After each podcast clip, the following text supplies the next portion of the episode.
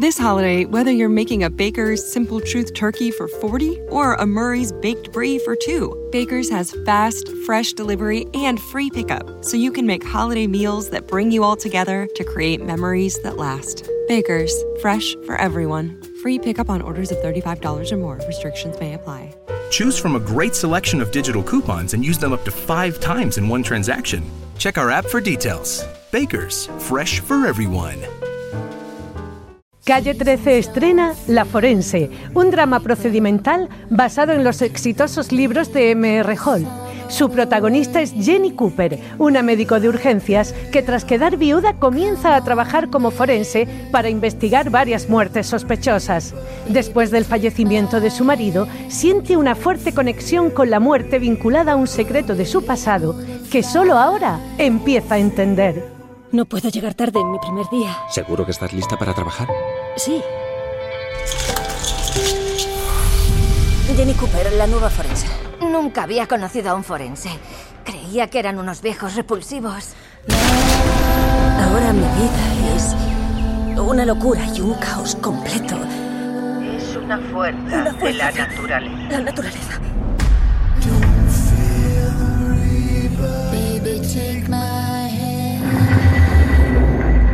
Estás triste por lo de papá.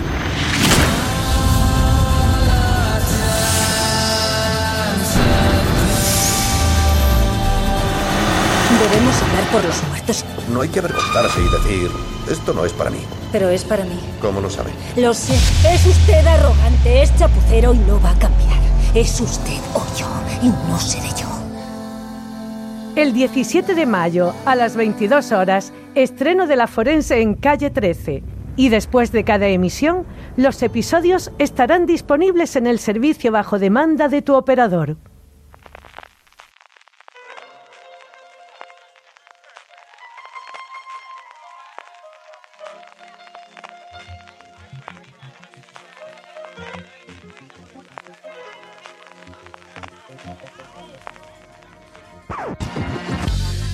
Bienvenidos a Gran Angular, el programa de fuera de series donde analizamos cada semana un tema de la industria de las series de televisión en profundidad. Esta semana son los upfronts, la convocatoria anual que las cadenas presentan sus series a los anunciantes en Estados Unidos. Hoy vamos a hablar de en qué consisten estos upfronts y sobre todo si han perdido o no su importancia en los últimos años. Y para eso tengo conmigo en primer lugar a Francis Arrabal. Francis, ¿cómo estamos? Pues aquí con ganas de hablar de palabras raras como upfronts y networks que van a salir en el programa CJ que siempre nos preguntan qué demonios es esto. Pero es que Network al final sí podemos decir cadenas, pero upfront, denominado de por adelantado, es complicado decirlo, Queda un ¿eh? poco queda, raro, queda un queda un poco. Aunque esa es la traducción literal, y ahora hablaremos de, de- de todo ello. Marina, ¿quién ha visto, quién ve los upfronts? Lo bien, hace 10 años como no lo pasábamos viendo a ver si la cancelaban, a qué series salían y todo. Esto ya no lo quiera, ¿eh? Pues no, buenas a todos primero, eh, pero no, ya no es lo que era. No es lo que era eh, ni siquiera hace cinco o seis años. No hace falta irse tan atrás, a, a diez años atrás. Hace cinco o seis años yo, estábamos mucho más pendientes de lo que se anunciaba, sobre todo en el día antes, la semana antes de los upfronts, de lo que estamos ahora. Y eso es parte de lo que vamos a analizar. Vamos a ir saltando de la parte artística, que yo creo que al final al aficionado de la serie de televisión más le puede importar, desde qué importancia tiene esto para que mis series se renueven, para que las series que estoy viendo yo sigan adelante. Si esto solamente son para las cadenas en abierto, esas networks que comentaba antes Francis, o también afecta a lo que presenta un Hulu en Estados Unidos, que luego sabemos que algunas de sus series nos llegan a HBO España, otras nos llegan a, a otro tipo de canales, otras nos llegan por Netflix, cada una de ellas, ¿no?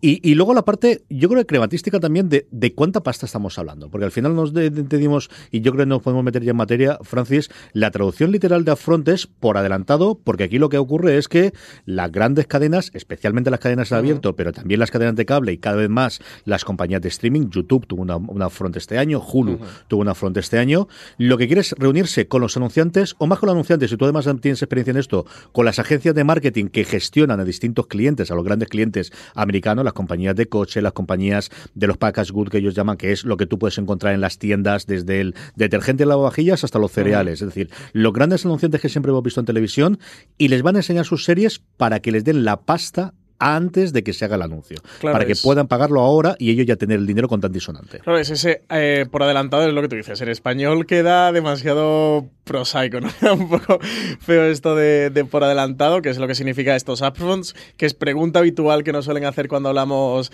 de todo esto. Y como tú bien comentas, CJ, es ese evento comercial al final para nosotros a nivel de prensa o a nivel de espectadores. Nos quedamos con los anuncios de las nuevas series que, que da- nos dan a conocer, de las series de las que nos enseñan trailers, de las series mm, nuestras favoritas que le pasan la guillotina y que cancelan, pero realmente es un evento puro y duro comercial del que luego nosotros sacamos mucha información, pero es un evento que su sentido primigenio es el comercial y es donde las cadenas reúnen a todos sus anunciantes, grandes empresas de Madison Avenue, allá las agencias de marketing, allá los Mad Men de, de la vida de, Estados Unidos, para, para, como tú bien dices, eso, coger y enseñar la parrilla de programación que van a tener durante la siguiente temporada. Por eso el evento se hace ahora en mayo, antes de irse de verano, porque es la parrilla que se podrá ver en, en las cadenas durante septiembre, octubre, noviembre y los meses en los que vuelve la temporada mm, televisiva y le den dinero, compren ya la publicidad por adelantado con grandes descuentos, porque una de las cosas que tiene es que esta publicidad que se cierra ahora durante los upfronts siempre es mucho más económica que si, que si la contratan más adelante y bueno, es uno de los ganchos para que contraten ahora la publicidad, porque también se tienen que fiar un poco y de ahí también viene el, el descuento de cómo va a funcionar esa, esa serie de televisión, por eso enseñan trailers, suelen verse un episodio, algún episodio se suele enseñar a los anunciantes, también parte a prensa, pero sobre todo esos visionados son de cara a los anunciantes y que apuesten eh, casi un poco por aquellas series en las que creen que mejor les va a funcionar sus productos, que mejores eh, ratings de visionado pueden tener o que tienen un, un target más afín con, con el público de su producto. Marina, y además estas presentaciones son presentaciones, son presentaciones como estamos acostumbrados a tener las tecnológicas, son un gran evento en el cual es muy curioso porque llevan a un montón de gente de Los Ángeles a la costa este, a Nueva York, que es donde están los anunciantes, incluidos los presentadores de Late Night que suelen hacer la propia presentación y muchos de los actores, directores, productores, especialmente actores y actrices, para luego tener esa gran celebración en la cual, bueno, pues está con la gente molona, la gente que tiene que gastarse los dineros, ¿no? Sí, yo eh, hace, no sé, ahora mismo creo que fue, no sé, por hace tres años o cuatro años, eh, se hizo bastante célebre el upfront de ABC cuando presentaban eh, Cuántico Uh -huh. y Priyanka Chopra se hizo un, un, número musical allí como si estuviera en un teatro de Las Vegas. Como o sea, no puede ser de eh, otra manera, siendo Priyanka Chopra. Hombre, claro, ya sabemos ahí Priyanka Power. De, de, las cadenas lo intentan todo intentan todo para convencer a los anunciantes de que, de que eh, pongan dinero en sus series. O sea, si creo, de hecho, me parece que hasta, no sé si fue, no, no recuerdo si fue CBS o NBC, hasta eh, contrató a algunos de los actores que estaban en Hamilton, cuando el musical Hamilton estaba en la cresta de la ola. O sea que ese es el nivel. Sí, ese es un poquito nivel... el agasajeo, ¿no? También, aparte de, de, eso, de enseñar y tal, pues agasajar un poco a los anunciantes y pasear a las estrellas. Bueno, lo que sí, claro, sobre todo es que tienes, tienes que convencer a toda esa gente de que molas y de que merece la pena gastarte, gastarse el dinero en, en esa cadena. Por otro lado, el, el, nombre más allá, y ahora iremos con las cifras y demás, sí que se ha quedado como eh, aquí y este año tuvimos el upfront precisamente de Movistar Plus que uh -huh. hicieron de presentación de cadena, de, de presentación de, Francis, nos metemos ya en la parte más artística de cancelaciones, renovaciones y sobre todo nuevas series. Sí, este año tuvimos versión española en, fase de Movistar Plus, que además Marina y yo estuvimos. Allí, por ejemplo, lo que hicieron fue eh, dividieron las charlas entre bloques, si no recuerdo mal. El primero era de um, entretenimiento guion cero, o sea, todo, todo pro, los programas que salen a través del canal cero. Luego iba deportes, que, sabéis que este año Movistar Plus ha hecho una puesta muy fuerte por el deporte. Presentaban un nuevo canal de deporte, que es este canal Y luego, por último, fue la producción original en forma de, de series de, de, televisión. Esa fue la parte periodística, la que nosotros estuvimos por la mañana, eh, de cara a prensa, de anunciar sus novedades. Aprovecharon también para presentar novedades tecnológicas, que realmente fue como abrió ese de Movistar, dando un poquito de datos. Se atrevieron a dar datos dentro de marcos comparados, pero de la peste y de alguno más que luego nosotros extrajimos con, con trabajo. Pero luego tenía la parte, que ahí Marina y yo no estuvimos, la parte de, de fiesta de los anunciantes por la tarde-noche, donde estaban, bueno, pues los broncanos y, y la gente de, de Movistar que, que, mola, estaban pues Maldini, Iñaki Gabilondo y toda esta gente, que eh, algunos habían estado por la mañana, el Rubius y demás, pero que sobre todo, pues por la tarde-noche tenían fiesta y eso ya más de cara a los anunciantes. Así que es curioso que en España eh, el año pasado por primera vez se hizo y por lo que sabemos por lo que a nosotros nos han comentado, la experiencia fue muy positiva y pretende repetirse este año. Así que si todo va bien, eh, sobre la segunda semana aproximadamente de septiembre tendremos Upfront de Movistar Plus de nuevo. Eso es la de Movistar Plus aquí, pero Marina, tradicionalmente el Upfront, y sigue siendo a día de hoy, y luego hablaremos de la importancia de cómo ha ido cayendo en el tiempo, siempre, siempre ha sido en mayo y además una semana concreta en la que van una detrás de todas, todas y cada una de las cadenas, y a día de hoy ya más que las cadenas, los grandes grupos mediáticos, los grandes conglomerados mediáticos que son la cadena abierto junto con todos los canales de cable que tienen cada una de ellas detrás. Es que en realidad eh, los upfronts, como los entendemos, estamos hablando a la hora, dejan de celebrarse en abril, porque empiezan, empiezan a presentar su programación las cadenas de cable básico, eh, pues eh, plataformas que puede haber por ahí, como Hulu, por ejemplo, y el que al final tenemos más asociado a la palabra upfront es el que se dedica a las networks, a las cadenas en abierto, que es el que se celebra la segunda semana de mayo, más o menos. Y ahí es cuando eh, el lunes empiezan NBC y Fox y se acaba el jueves con la, con la CW. Es curioso porque se empieza con NBC y Fox y se empieza así porque Fox durante un año, en todos estos bandazos con los últimos 5 o 6 años, tradicionalmente siempre empezaba Fox y cerraba NBC. Pero Fox decidió hace unos años que ellos ya no iban a hacer las Froms, porque eran más molones que nadie, eran más diferentes que nadie, antes de que lo comprase Disney, cuando tuvieron a Kevin Riley, creo recordar que era de, productor ejecutivo, cuando decidieron que mm, esto del hacer el sistema tradicional, que al final el Upfront es la última escala, de podemos hablar eso también, Marina, de, de cómo funciona el, el proceso creativo en las grandes grandes plataformas, en las, perdóname, en, las eh, cadenas en abierto americana. Y es que hay una fecha para las cuales se reciben todos los guiones, hay una fecha en la que se aprueban los pilotos, hay una fecha en la que se ruedan todos los pilotos, que es entre febrero y marzo aproximadamente, y ahora entre abril y la primera de mayo, a veces incluso dos días antes de la presentación de los upfronts, es cuando se toma la decisión de si eso va adelante como serie o no va adelante como serie. Hay un momento hace unos años en los que Fox decide que eso es una puñetera locura, esto de que nos estemos pegando por los mismos creadores y los mismos actores y las mismas actrices en las mismas fechas no tiene ningún sentido, vamos a dejar que los demás decidan qué van a hacer e intentamos nosotros directamente hacer lo que los americanos llaman straight to, to series o directamente no encargamos un piloto, sino que contratamos la serie completa. Aquello les duró dos años y a los dos años decidieron volver a Redil ¿Qué es lo que ocurrió en esos dos años? Que NBC dijo, ah, que dejáis libres el lunes, me lo quedo yo. que a mí me mola. Con lo cual ahora tenemos ración doble el lunes, Francis. Sí, tenemos ración doble el lunes. De hecho, el momento que, que, bueno, que hemos colgado este programa, que es el miércoles, eso, el lunes fue NBC y Fox, el martes fue ABC, el miércoles hoy es CBS y, el jueves va DCW. Dejaron ese hueco como curiosidad, pues lo que pretendían hacer un poco, pues como está haciendo a día de hoy, mm, eh, sobre todo Netflix, pero también Amazon, HBO, que ellos estudian un proyecto y si el proyecto les convence, directamente le dan la primera temporada completa. No tienen esta pilot season, toda esta fase de pilotos que sí que es tradicional de las cadenas en abierto norteamericanas, que cada vez eh, se ha ido abriendo más y, cada vez se ha ido ampliando, se ha ido fracturando, que, es un poquito lo que comentaremos en este programa, pero bueno, que sigue siendo importante. ¿eh? Han ido perdiendo importancia, pero sigue siendo importante y sigue siendo un sistema que funciona. Marina, em, vamos yo creo que ir con, las cifras y con la evolución y con lo demás y luego pasamos un poquito a hablar de cómo está cada cadena y que, es más allá de las series que yo creo que podemos comentar cuando ya se presentan todas la semana que viene, lo comprenderemos en streaming, también podemos comentarlo, incluso podemos dedicarle un gran angular, a ya no tanto los pilotos, sino las nuevas series y lo nuevo que hay, que evidentemente no tiene la importancia que tenía antes, pero sí sobre las cifras, lo que yo creo que podemos hacer es, damos las gracias a nuestro patrocinador de la semana y vamos ya sin solución y continuidad con todo lo demás. Eh, como os digo, damos las gracias a nuestro patrocinador de la semana.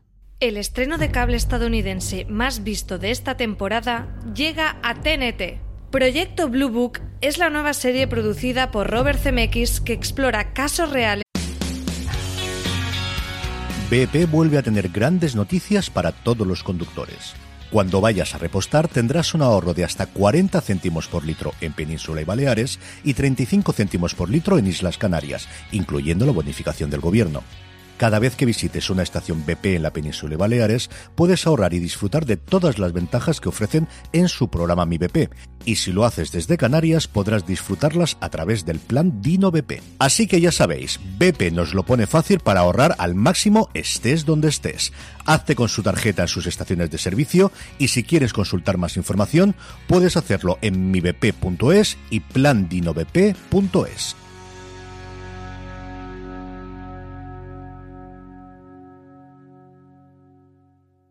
This holiday, whether you're making a Baker's Simple Truth turkey for 40 or a Murray's Baked Brie for 2, Baker's has fast, fresh delivery and free pickup, so you can make holiday meals that bring you all together to create memories that last. Baker's, fresh for everyone. Free pickup on orders of $35 or more. Restrictions may apply.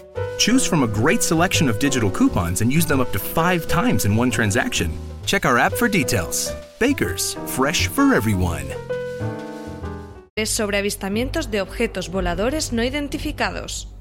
La serie está basada en los hechos reales recogidos en el proyecto Blue Book, una serie de documentos en los que se recopilaban casos de avistamientos de ovnis en las décadas de los 50 y 60 y cuyo objetivo era determinar si podían resultar una amenaza para la seguridad del país.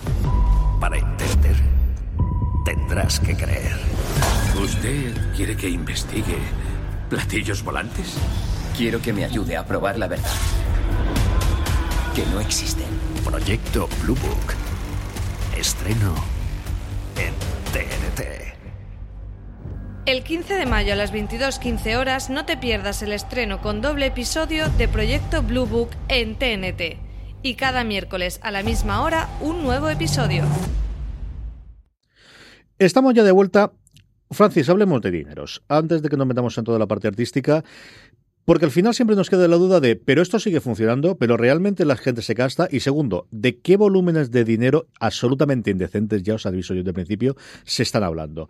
Nosotros tenemos la información de Media Dynamic, que al final es un. Es decir, esto no es como Netflix, pero casi casi. Nadie dice exactamente lo que hay. Si tenemos, evidentemente, las cuentas auditadas que, que, que, tienen que presentar a, a, sus accionistas de bolsa, pero sí hay estudios más o menos robustos, más o menos interesantes, que además se llevan haciendo hace mucho tiempo. La gente de Media Dynamic lo lleva haciendo desde el año 90, en el que tiene unas estimación de la inversión que se hace durante nada, este mesecito, mayo y junio, de las distintas. ¿De qué valoridades de pasta sí, Esto es una aproximada, así que, bueno, podemos coger los datos un poco con pinzas, pero sí que son aproximados. Bueno, sí que decir que los upfronts en, en torno a, esto de si están perdiendo importancia y lo que hablábamos de, de, una cosa es el nivel informativo de lo que se anuncia, otra es el nivel económico. Alrededor del 75% de todos los ingresos de publicidad de la televisión, de las cadenas en abierto, se produce durante este este periodo el 75%, o sea, tres cuartas partes de todos los ingresos. Tú, imagínate facturar todo lo que te factura la empresa en un mes y medio. En un mes y medio. ¿Cómo están esos pobres contables que, que la piensan ellos? Eh, eh, ¿qué, volumen es el total o, a qué representa este 75%? Pues en, la temporada 2018-2019 eh, se estima que en estos afros se generó un compromiso de 20,8 mil millones. Los billions americanos, es decir, unos 21 mil millones de dólares, precio amiga marina. No está mal, ¿eh? No está mal 21 mil millones que se muevan aquí, ¿eh? No, no, no, no, está mal. Y además, eh, bueno, Francis tiene las cifras, pero además esto hubo unos años en los que parecía todo el mundo suponía que con la entrada de, la, de Netflix y de y de más competencia que iban a que la inversión de publicidad en las networks iba a ser menor y, no es el caso, ha, subido un poquito y todo. Es bastante curioso porque al final yo llevo yendo desde la desde la explosión de Internet, de aceptar de Internet, ha llegado para quedarse y esto no va más allá y sobre todo desde el Internet móvil, ¿no? que es al final el que democratiza lo tiene de el dinero de la publicidad de televisión se va a acabar, se va a acabar, se va a acabar, especialmente centrado en Estados Unidos, también en nivel internacional, pero en Estados Unidos y lo que vemos, Francia, con estos estudios es que tienes crecimientos y bajadas, sobre todo más ligados a la economía, cómo funciona, pero que al final a nadie siguen siguen sin despedir a nadie una agencia de marketing porque compren publicidad en CBS. Que esa yo creo es la conclusión final de esto. Sí, por poner tu anuncio de los Kellogg's después de Modern mm. Family, no han echado nunca a nadie. Por hacer un repaso de, la evolución del gráfico que justo comentabais, y a dato de curiosidad, en 2008 era 16,8 mil millones de dólares, en 2009 bajó a 14,7, que es el punto más bajo de, de la última década, pero por ejemplo, en 2013 fue constantemente año a año creciendo hasta los 19,2. Ahí de nuevo volvió a bajar a 18,4 en 2014 y en 2015 a 17,8. Pero desde entonces, desde 2015, no ha parado de subir. Al año siguiente hizo 18,6, al siguiente 19,7 y como hemos dicho, el último dato fue 20,8, que es un 5,2% más que el año anterior. Así que una subida de un 5% no es poco en esto. Mientras que lo que sí que sabemos es que las audiencias, irremediablemente, Marina, igual que ocurre en España, poco a poco se van erosionando y cada vez hay menos gente viendo en dato global el la televisión en abierto en Estados Unidos. Eh, sí, y además es que es una tendencia que empezó con aquella famosa huelga de guionistas de la temporada 2007-2008, que eh, a partir de ahí pues las audiencias en directo fueron cayendo y ya están en unos niveles en los que eh, se dan, se renuevan y se consideran éxitos cosas que hace cinco años habrían sido canceladas en el segundo episodio. O sea, pero es una, es una tendencia global.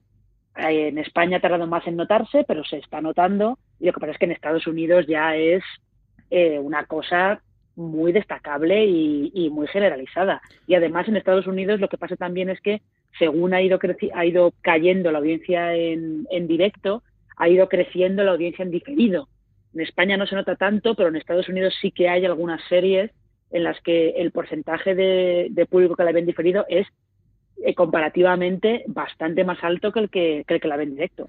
Esto que comenta Marina es bastante interesante, Francis, porque una de las cosas que estamos anotando es cómo se ha pasado desde la época en el 2007-2008 cuando empezábamos, bueno, pues sobre todo nosotros a analizar el tema de las series, lo único que valía de forma parecida a lo que ocurre en España es cuál era el dato que te decía en la mañana siguiente Nielsen, es decir, cuál había sido la gente que se estimaba que esa noche había visto el episodio en directo. Hace unos años se pasó a lo que en Estados Unidos se llama el C3, que es el consumo del momento en directo más tres días a posteriori, fundamentalmente llevado por una grabación en Estados Unidos, fundamentalmente el Tivo, que ahora también tenemos integrado aquí en algunos dispositivos como por ejemplo con Vodafone, y luego cómo a día de hoy, nos, nos quedaban también las últimas noticias, esto que contamos de media dinámica que hemos estado analizando, cómo la métrica que más se utiliza a día de hoy es C7, es decir, el consumo en directo más los siete días siguientes de no en Netflix, pero aceptamos que al final la gente va a ver las series durante la siguiente semana. Sí, en España también es igual de importante. Pensad que aquí está medido por Cantar Media y que se miran las audiencias al día siguiente a las 9 de la mañana de bulle y corriendo todo el mundo las ve. Pero yo, por ejemplo, sí que hablando con cadenas en cuanto al consumo de series,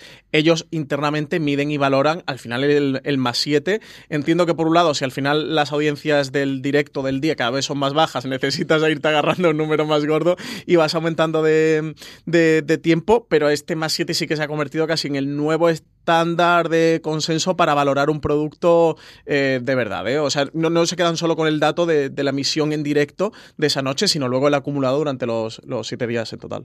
La otra parte de dinero, con esto terminamos y vamos ya a, series que se estrenan y qué ha ocurrido, pero yo sé que esto a Francis le encanta porque a él le pones un CPM y se vuelve loco. Esto es una broma interna nuestra, pero al final yo creo que sí que es la métrica general que existe eh, a todos los niveles de anunciantes, a todos los niveles de publicidad, que viene a ser CPM no es más que las siglas de cost per mile, no sé por qué leche en vez de thousand utilizan el mile que, que, tienen ellos italianos, es decir, lo que nunca hemos sabido que es cuánto vale un espectador para una cadena, cuánto vale, cuánto puede cobrar una cadena por un espectador.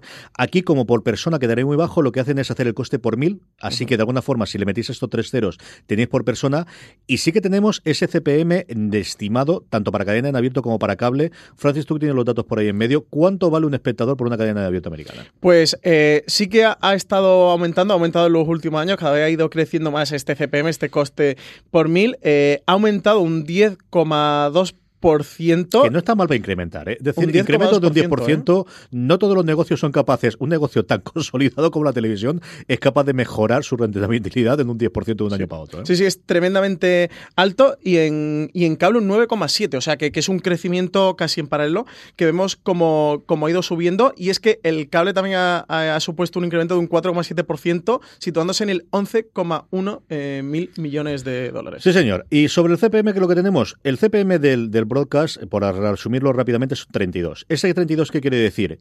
Que te cuesta 32 dólares poner tu anuncio delante de mil personas. Es decir, si hacemos la división y lo hacemos cuánto vale una persona, cada espectador a una cadena en abierto en Estados Unidos, en media, le vale 32 céntimos.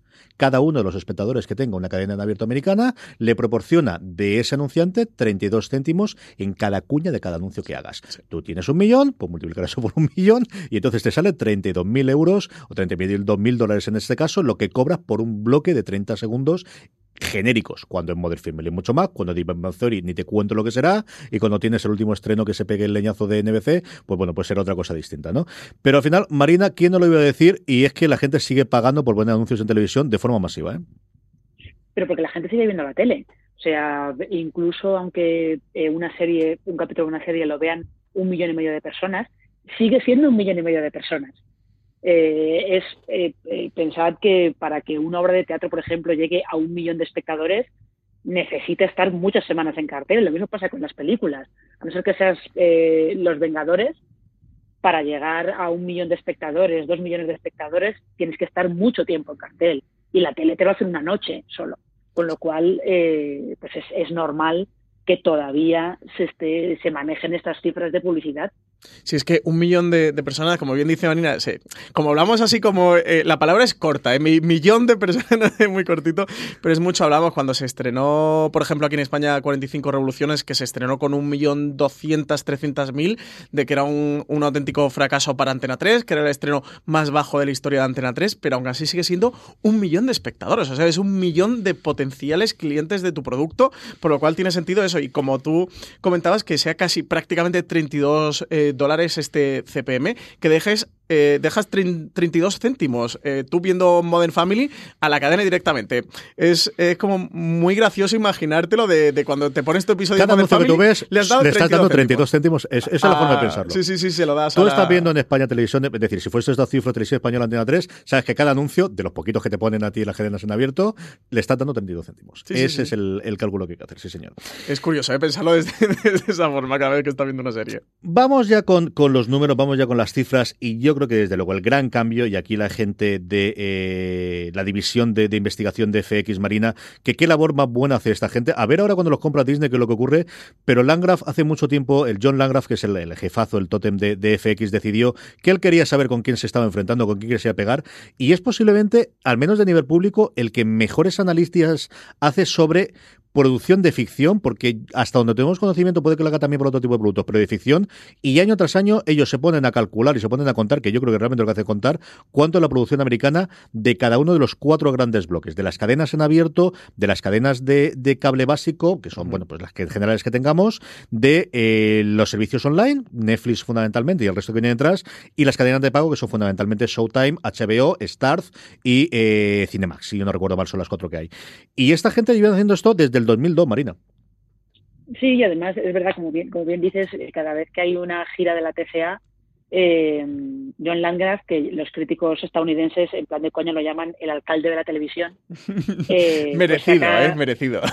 sí, saca, saca las cifras, el gráfico que hay de su división de investigación y él es un poco también el que acuñó el término Peak TV, que utilizan mucho los, los, los estadounidenses desde hace ya tiempo y es que es, es muy curioso estos gráficos. Eh, los periodistas americanos luego los publican en Twitter, creo que FX los publica en Twitter también, o luego se acaba sacando Variety y tal. Y es muy curioso ver esos gráficos de encontrarte, por ejemplo, eh, en el año 2013, eh, que fue cuando Netflix empezó a producir sus propias sus series de producción propia, encontrarte que casi todas las series eran de o del cable básico o de las cadenas en abierto, y de eh, las plataformas online solamente se habían producido 24 series en total, ya está. Y luego das el salto al año pasado, 2018, y resulta que eh, sí, el cable básico sigue produciendo bastante, las cadenas en abierto siguen produciendo bastante, pero las cifras no son tan de tanta variación con respecto a, otros años eh, y las plataformas online habían pasado de producir 24 series en 2013 a producir 160 en 2018. O sea, es, el salto es muy notable, sobre todo cuando vemos que es una de las razones por las que estos upfronts This holiday, whether you're making a Baker's Simple Truth turkey for 40 or a Murray's baked brie for 2, Baker's has fast, fresh delivery and free pickup, so you can make holiday meals that bring you all together to create memories that last. Baker's, fresh for everyone. Free pickup on orders of $35 or more. Restrictions may apply. Choose from a great selection of digital coupons and use them up to five times in one transaction. Check our app for details. Baker's, fresh for everyone. Whether it's Baker's Simple Truth Turkey or mac and cheese with Murray's English Cheddar or pie made with fresh Cosmic Crisp apples. There are many dishes we look forward to sharing during the holidays, and Baker's has all the fresh ingredients you need to turn today's holidays into tomorrow's memories. Baker's, fresh for everyone. Choose from a great selection of digital coupons and use them up to five times in one transaction. Check our app for details. Baker's, fresh for everyone. Pues han perdido un poquito de relevancia que las cadenas en abierto en 2013 produjeron 131 series y en 2018 146. O sea, como veis, no hay tanta diferencia eh, de un año a otro. Desde luego, comparativamente, es una diferencia mínima con el salto que han dado las OTTs y las plataformas de streaming. Es que mucho más hueco no hay, Francis, porque al final las cadenas en abierto mm, programan algunas de ellas tres horas en prime time, que es fundamentalmente lo que estamos hablando, ¿no? La parte que tengan en prime time, eh, luego ya durante el día realizan lo que sea, y hacen noticias, y hacen sus programas de entretenimiento, pero el prime time, que es el hueco que tradicionalmente ha reservado para las series, las cadenas en abierto, Fox y CW tienen dos horas de programación diarias y, CW y eh, Fox y CW tienen dos horas diarias, a veces NBC y CBS tienen tres horas diarias y ahí es muy complicado que mejoren y que aumenten esta parte. Entonces, todo el crecimiento es cierto ¿Hay más series que nunca? Sí, pero fundamentalmente todas traídas a través del streaming. Claro, es lo que tú dices, al final tienes un funcionamiento de parrilla, lo, lo vemos también con HBO y de hecho lo comentamos hace nada, unas horas antes de Antena, de cómo ellos tenían sus dos series tradicionales de la noche el domingo, cómo ahora han ido ampliando, cómo ahora tienen las del lunes, pero al final cuando tienes una parrilla de programación, eh, tienes el encaje que tienes y tienes las horas que tienes, ya no solo eh, eh, por cantidad, sino por calidad de esas horas y la calidad del, del prime time. Es muy curioso ver este gráfico de FX que desde luego es una locura para quien le guste los datos. Los pondremos en las notas del programa. Hablaremos con María Santonja para que lo para que cuele el dato que hemos dado antes de la inversión de los anunciantes, la, gráfica de evolución de los años, pero que también que incluye este gráfico de FX, porque de verdad que es muy curioso. Ellos establecen la comparativa del 2018 con, lo, con respecto a los al 2014, a los, a los cuatro años hacia atrás, y por ejemplo, en, en, en producciones de plataformas digitales ha crecido un 385% la producción. Lo que tú dices, al final Netflix tienes ahí un repositorio, tienes una biblioteca y puedes echar literalmente todo lo que quieras. Cabe absolutamente todo. Un 385% ha crecido desde 2014. Me sabe que 2014 es ahí, hace nada. Eh, yo todavía era un chaval, CJ en 2014. También lo es ahora. Yo, sé que lo has hecho para que te diga que también lo es ahora, pero en, esta caeré. Venga, en esta Luego, en, cadenas em, en abierto, solo ha descendido un 1%. Un 1%, o sea, están empate técnico. Luego, en cadenas de pago han crecido un 32% y vemos aquí también como el pago, las cadenas de, cable han aumentado su producción y sin embargo el cable básico ha disminuido un 17%. En total, sumándolas todas, la producción ha crecido un 27%. En total tenemos 495 producciones en 2018 con respecto a las 389 que había en 2014. Así que vemos el aumento en general de, de todo tipo de producciones, de cómo sí que las cadenas en, abierto se han mantenido prácticamente iguales, pero que el gran crecimiento sobre todo se ha producido a través de, esas plataformas eh, de servicios bajo demanda y veremos el año que viene este gráfico en 2020 donde se sitúa con Disney Plus, con Apple, con Warner Media y la compra de AT&T por parte de HBO, o sea que, esto nada más que ha hecho empezar, ¿eh? con Amazon que cada vez entra más fuerte, etcétera, etcétera. Y estas son solamente las yankees, Marina, que aquí no tenemos las inglesas de las producciones que tenemos en España, quitando la de Netflix que sí que entra dentro del juego. ¿eh? Ya, es que eh, realmente eh, el, volumen de producción eh, global ha crecido, ha crecido muchísimo. De hecho, si, si hablas en cualquier evento más o menos industrial en España, todo el mundo te dice que efectivamente se están produciendo muchas más series, lo cual está llevando a que en España se estén, en la industria española se estén empezando a notar cosas que los americanos estaban diciendo hace dos años, tres años, que es, por ejemplo, que les cuesta encontrar técnicos para poder eh, para que puedan estar en todas las producciones. Eh, los actores pues hay mucha competencia por conseguir a los principales actores o los actores que interesen que también es una cosa que pasa eh, en el Reino Unido. Lo que pasa yo creo también que con justo con las, con las plataformas de streaming lo que nos damos cuenta no es que se produzca más, sino que nos llega más, porque nos llegan más series europeas que antes no nos llegaban, por ejemplo. Entonces también eso todavía aumenta más la sensación de es que se producen muchas series en un año. Sí, se producen muchas series, pero aparte nos están llegando más series que antes no nos llegaban. Sí, sí, incluso se rescatan, ¿no? Como ahora, por ejemplo, en Acor TV no está pasando con, con, España, que nos está recuperando mucha ficción británica de las colonias que nunca había estado disponible en España o que se había emitido en su año hace 5, 7, 8 años y que ellos sí que están recuperando en su catálogo o lo que ha hecho Amazon Prime con comedias como Parks and Recreation o The Office que de repente no estaban disponibles en ninguna plataforma, que podías comprar el cofre de DVD, pero si no, no podías verla y que ahora sí que están accesibles a través de plataforma de streaming. Entonces sí que aumenta esa sensación, ¿no? Que dice Marina de no puedo llegar llegar a todo lo que se estrena, pero ya no es lo que se estrena, es todo lo que tenemos disponible. No hace falta que llegues a todo porque ya llegamos en fuera de series para comentaros y deciros qué es lo que hay que ver y qué es lo que no hay que ver.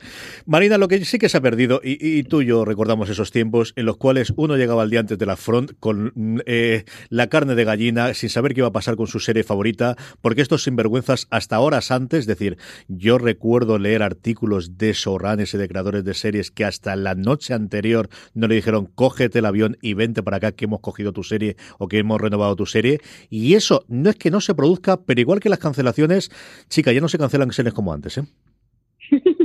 Tampoco serán más series como antes, ¿eh? Pero eh, es verdad que ya no está ya no está la sensación de que todo se anunciaba en la, semana antes de los upfronts o incluso la noche antes de, de los upfronts. Ahora hay un goteo de información, por ejemplo, sabemos desde hace semanas, sabemos que la CW lo ha renovado todo, o sea, con lo cual lo único que falta por, por confirmar son las series nuevas y eso también se anunció hace, hace días. O sea que no hay, ya no hay, tiene esa sensación de, eh, ¿cómo diría yo? De, Dios mío, eh, la novedad, vamos a ver, vamos a ver qué, qué anuncian los apps, no tenemos ni idea de qué va a haber y el app nos lo va a enseñar todo. Pero es una cosa que, que pasa ahora con todo. No, ahora, por ejemplo, que Eurovisión está aquí ya a la vuelta de la esquina, te puedes, puedes eh, de estar meses escuchando las canciones que, que, van a participar en el concurso. O sea, y cuando llegue el concurso ya no hay ningún tipo de, de sorpresa ni de no, hay, no puede pasar, no puede haber nada inesperado porque tú las has escuchado todas desde el mes de enero. Entonces esto es un poco lo mismo, lo mismo que pasa con, con los upfronts y con las noticias de la televisión puedes saberlo todo desde hace semanas o meses. Con lo cual, cuando se llega al upfront también se llega con otra con otra disposición. Esto no es como cuando las primeras temporadas de Cómo conocía vuestra madre era el drama hasta la hora antes del upfront porque no se sabía si le iban a renovar. Ni que lo digas, ni que lo digas. Qué disgusto nos llevamos por aquella época. La verdad es que ese salsito lo hemos perdido. ¿eh? Han perdido ese punch periodístico que para los medios sí que ha podido perder más importancia. Eso antes para nosotros, la semana de los upfronts era una semana de taquicardia y esta semana lo estamos tomando con mucha tranquilidad. Eso, por ejemplo, CW eh, ya anunció la semana pasada sus renovaciones. Por ejemplo, que Batwoman, que todos sabíamos que le iban a dar luz verde porque no había ninguna posibilidad de que no le fueran a dar luz verde a Batwoman, pero ya dijeron que le habían dado luz verde y que le habían convertido en serie. Entonces, es verdad que ese salseíto eh, periodístico y seriéfilo lo hemos perdido un poquito. Um, Menos mal que Francis me pasa en los partes todas las semanas sobre cómo va Operación Trufo y así me tengo informado porque al final alguien tenía que, hacer esta parte. sí, sí, sí, totalmente. Lo único que nos queda, que también yo creo que eso hemos perdido parte, yo creo que, la, vieja guardia marina, y sí, aquí somos más viejos tú y yo que Francis, pero eso lo recordamos también, queda el hueco precisamente de, lo que a nosotros nos llega al menos, que es la parrilla. Lo que sí que normalmente no se suele saber hasta el día de la front como tal es qué va a ocupar el hueco este año, ya iremos con las cadenas, pues por ejemplo, qué va a ocupar el hueco de, de Big Bang dentro de la parrilla del día que tradicionalmente tenía reservado CBS, que va a ocupar el hueco de Murder Family en la parrilla de ABC. Y eso sigue quedando quizás el último gran secreto, porque ese efecto de arrastre que nuevamente la parrilla no es lo que era hace 30 años, evidentemente, no era ni siquiera lo que hace 10 años, pero sigue siendo importante porque antes hemos dicho los números y lo que el dinero que se mueve, es decir, sigue siendo importante el hueco que ocupa la parrilla y esa emisión en lineal, sobre todo en las cadenas en abierto americanas, Marina. Sí, lo que, sí es verdad es que eh, esa parrilla se suele anunciar el día antes porque eh, suele ser un poco, desde hace unos años es un poco tradicional que algún ejecutivo de la cadena haga una, conference call, tenga una llamada con los periodistas eh, para que tener pues como unas cuestiones previas antes de, del upfront, porque el upfront, como hemos dicho, es un evento para anunciantes, no es para la prensa.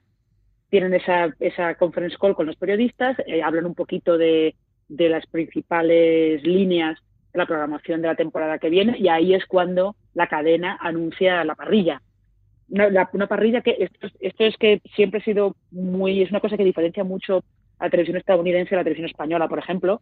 Esa parrilla se anuncia en mayo y es la parrilla de septiembre y no, prácticamente no se toca. Puede haber cosas distintas tal, pero no se toca. Se saben los horarios, se sabe qué, qué va a haber en esos horarios. Si se desconoce, ya te dicen en la cadena, mira, esto no lo tenemos muy claro, no sabemos si aquí va a ir esto o va a ir esto otro hasta tener una estimación de la parrilla que va a haber para la mid-season en enero, que esa luego sí que puede sufrir cambios. Pero imaginaos nosotros que tenemos la normativa que hay, especifica que eh, hay que dar la programación con tres días de adelanto, tres días de adelanto.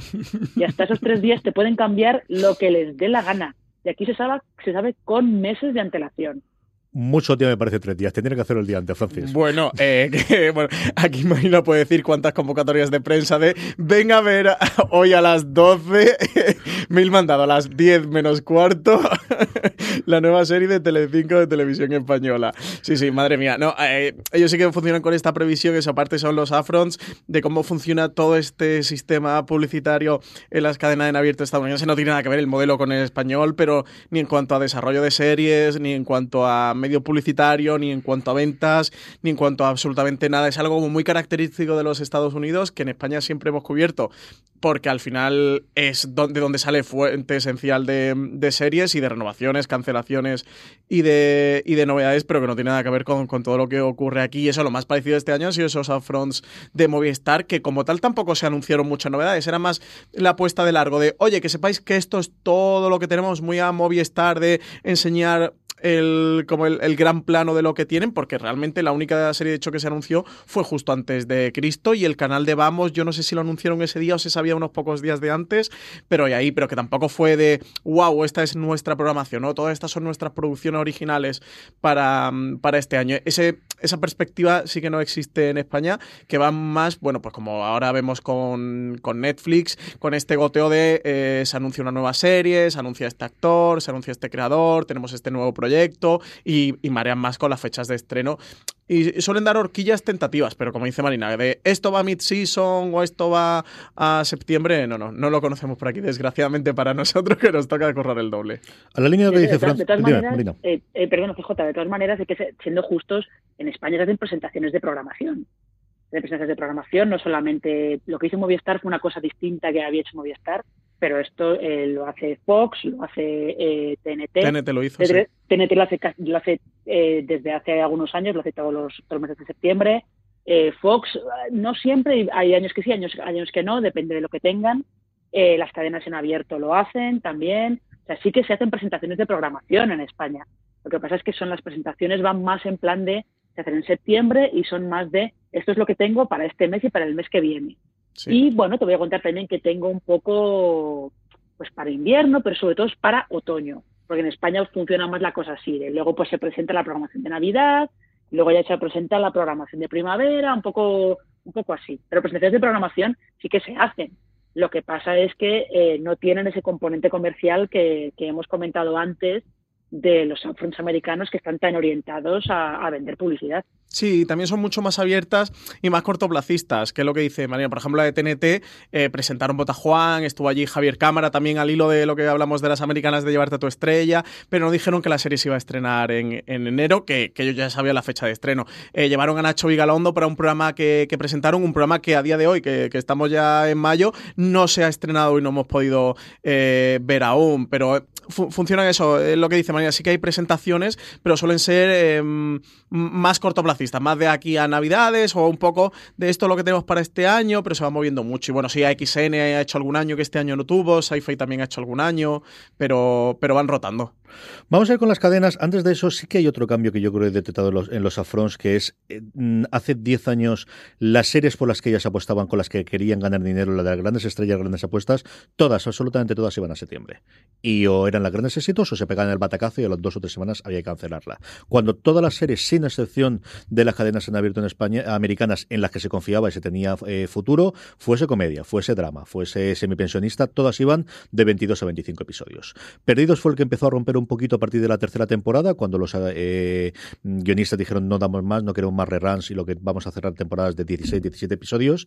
Y a partir de ahí hemos tenido una tendencia en el que, por un lado, determinadas series, no todas, no los procedimentales, no las comedias, pero sí otras, normalmente siempre contaban con alguien que no te lo habrías imaginado previamente haciendo una serie en abierto, eh, iban a temporadas de 12 episodios, 15 episodios, 14 episodios, que empezamos a ver en abierto y era de verdad anatema hace unos años, ya no os digo nada de la época gloriosa o, clásica de los años 50 o 60 de Twilight son clásica tienen treinta y tantos o cuarenta episodios por temporada. La primera temporada de Star Trek, otros tantos, treinta y tantos episodios. Y por otro lado, el hecho de que muchas de las series en las que confían, la nueva serie, venga, de Sur para NBC, la nueva serie de ese actor o actriz famosa, en vez de presentarla en septiembre, la están guardando para un momento posterior, normalmente lo que estábamos llamando mid-season, que tiende a ser enero y febrero. Marina, que antes, hasta que llegó en su momento, sobre todo Anato de Grey, que, que fue la que rompió un poquito con esto, era el lugar en el que se guardaban las que que no tenemos confianza, pero la tenemos en el banquillo por si acaso algo mm, es un puñetero desastre, ya que colar otra serie y meterla que tenga poquitos episodios.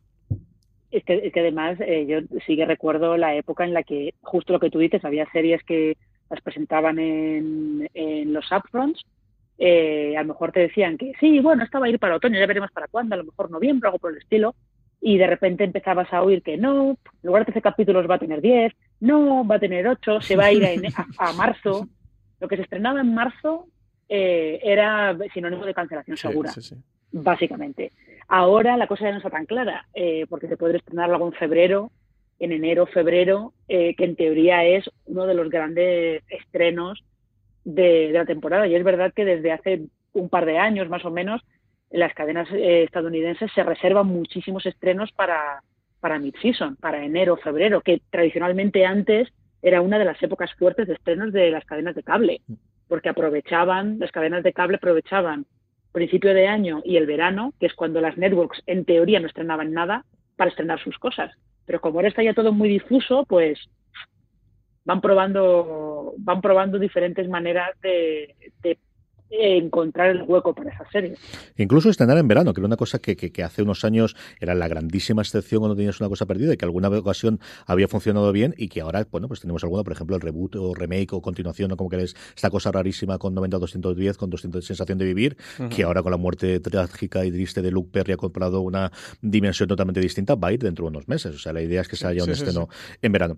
Vamos a hacer un repaso rápido, que nos quedan 10 minutitos de programa, a, a cómo vemos, como os digo, más allá de los estrenos que le dedicaremos posiblemente un nuevo gran angular o hablemos de ello en streaming, evidentemente, de, las nuevas series que vienen y las escenas que vemos, en lo que vayamos a verlo, a cómo se plantea esa próxima temporada 2019-2020 para cada una de las cadenas. Empezamos por ABC. Francis, hacemos un poquito de, repaso de cómo está el patio y luego Marina comenta un poquito. Sí, aquí tenemos a su presidente, Kerry Burke, que, que ha comentado que quería volver a ser la network más vista por las mujeres se le acaba su comedia más exitosa, que es Modern Family, y tenemos como gran incógnita qué van a hacer con los jueves locos de Shonda Rhimes, porque como se les ha ido a Netflix con todos sus megacontratos, pues se abren aquí los jueves locos de, de Shonda Rhimes en ABC. Y es que mientras todo el mundo está hablando de Disney Plus y de Hulu y hasta cierto punto de SPN Plus en Estados Unidos, que son los chicos bonitos, ABC que pertenece a Disney, recuerdo que pertenece a Disney, Disney no se queda con Fox porque ya tiene una cadena en abierto americana,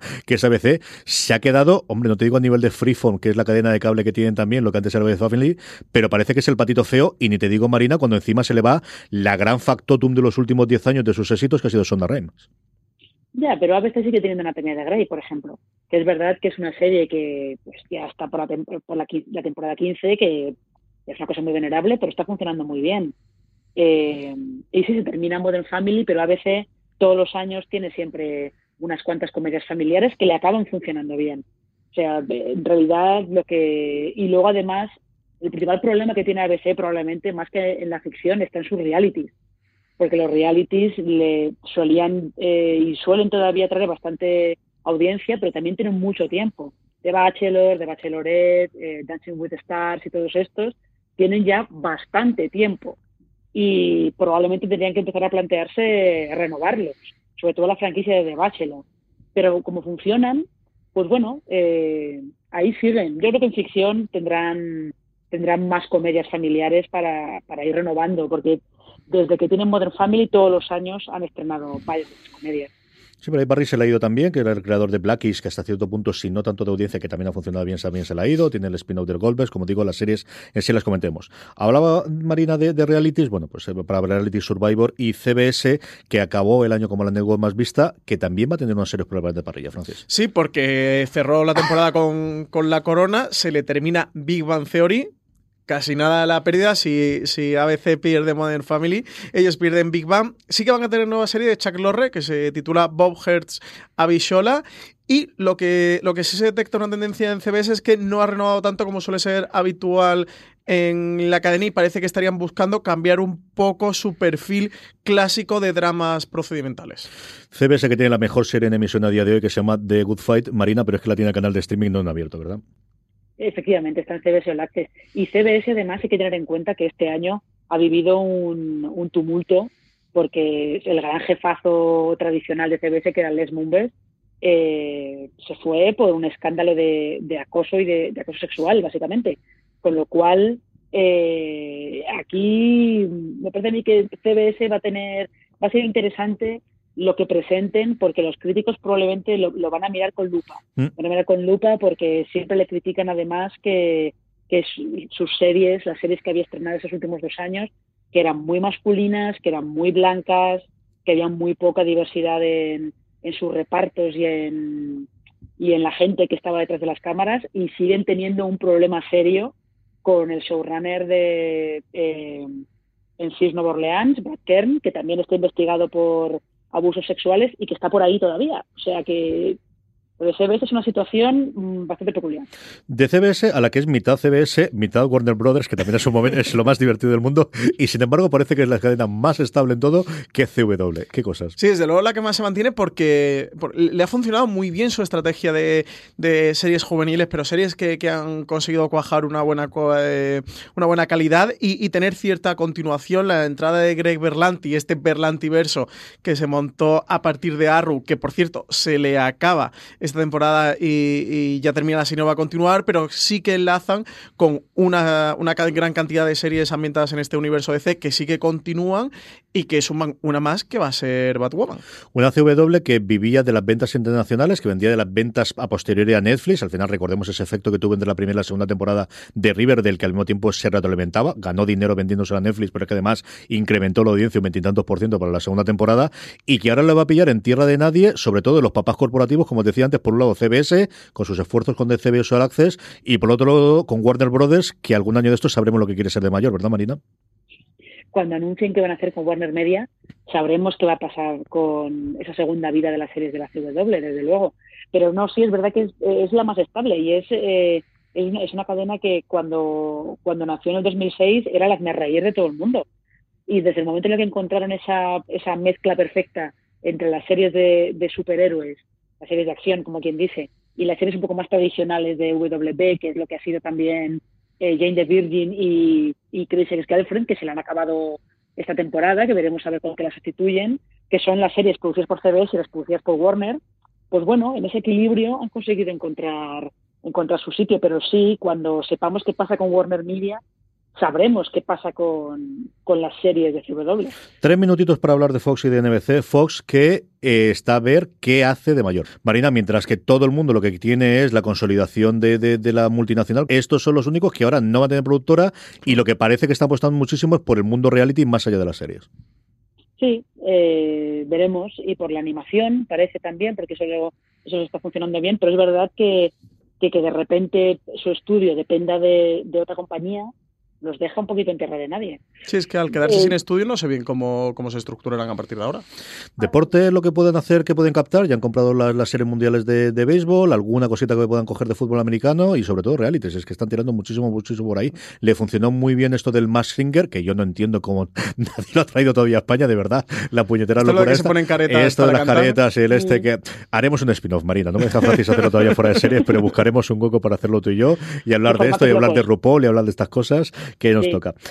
Por último, y cerramos con esto, NBC Universal, que pasa a ser propiedad de Comcast, que al final lo compraron, que tiene aquí en medio también toda la parte de consolidación y que al final funciona a base de las comedias, incluida una nueva de Make Sure de cara al año que viene, y luego Dick Wolf, que volvió a ser el Dick Wolf de sus momentos, con toda la colección de Chicago, Francis. Pues sí, aquí tiene nuevos presidentes, que son Paul Telagdi y George Chicks, y hay que ver cómo, cómo evolucionar el canal con la visión de, de sus nuevos presidentes, y lo que tú dices, pues sí que tiene esta línea continuista con comedias que le están funcionando muy bien y con todas las series de Dick Wolf, que, son suma y sigue. Este hombre no, no para, es una, es una maquinilla de hacer series de éxito. Pues hasta aquí hemos llegado a este gran angular. Como os digo, en las próximas semanas analizaremos todo lo que conocemos, sobre todo los pilotos más interesantes y cómo quedan las distintas cadenas. Marina Such, mil millones de gracias, un verdadero placer estar el próximo programa de Fuera de Series un placer, como siempre.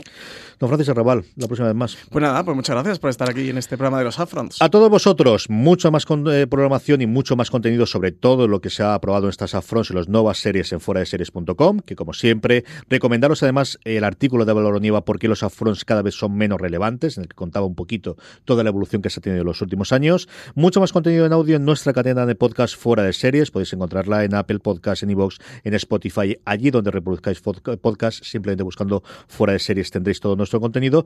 Una vez más, gracias por escucharnos y hasta el próximo programa. Recordad, tened muchísimo cuidado y fuera.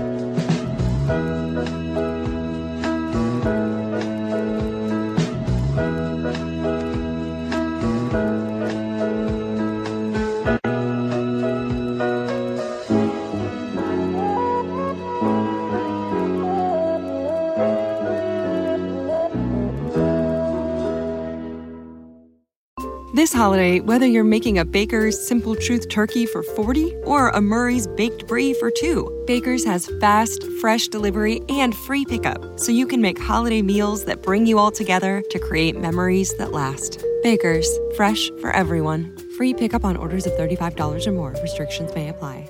Choose from a great selection of digital coupons and use them up to five times in one transaction. Check our app for details. Baker's, fresh for everyone.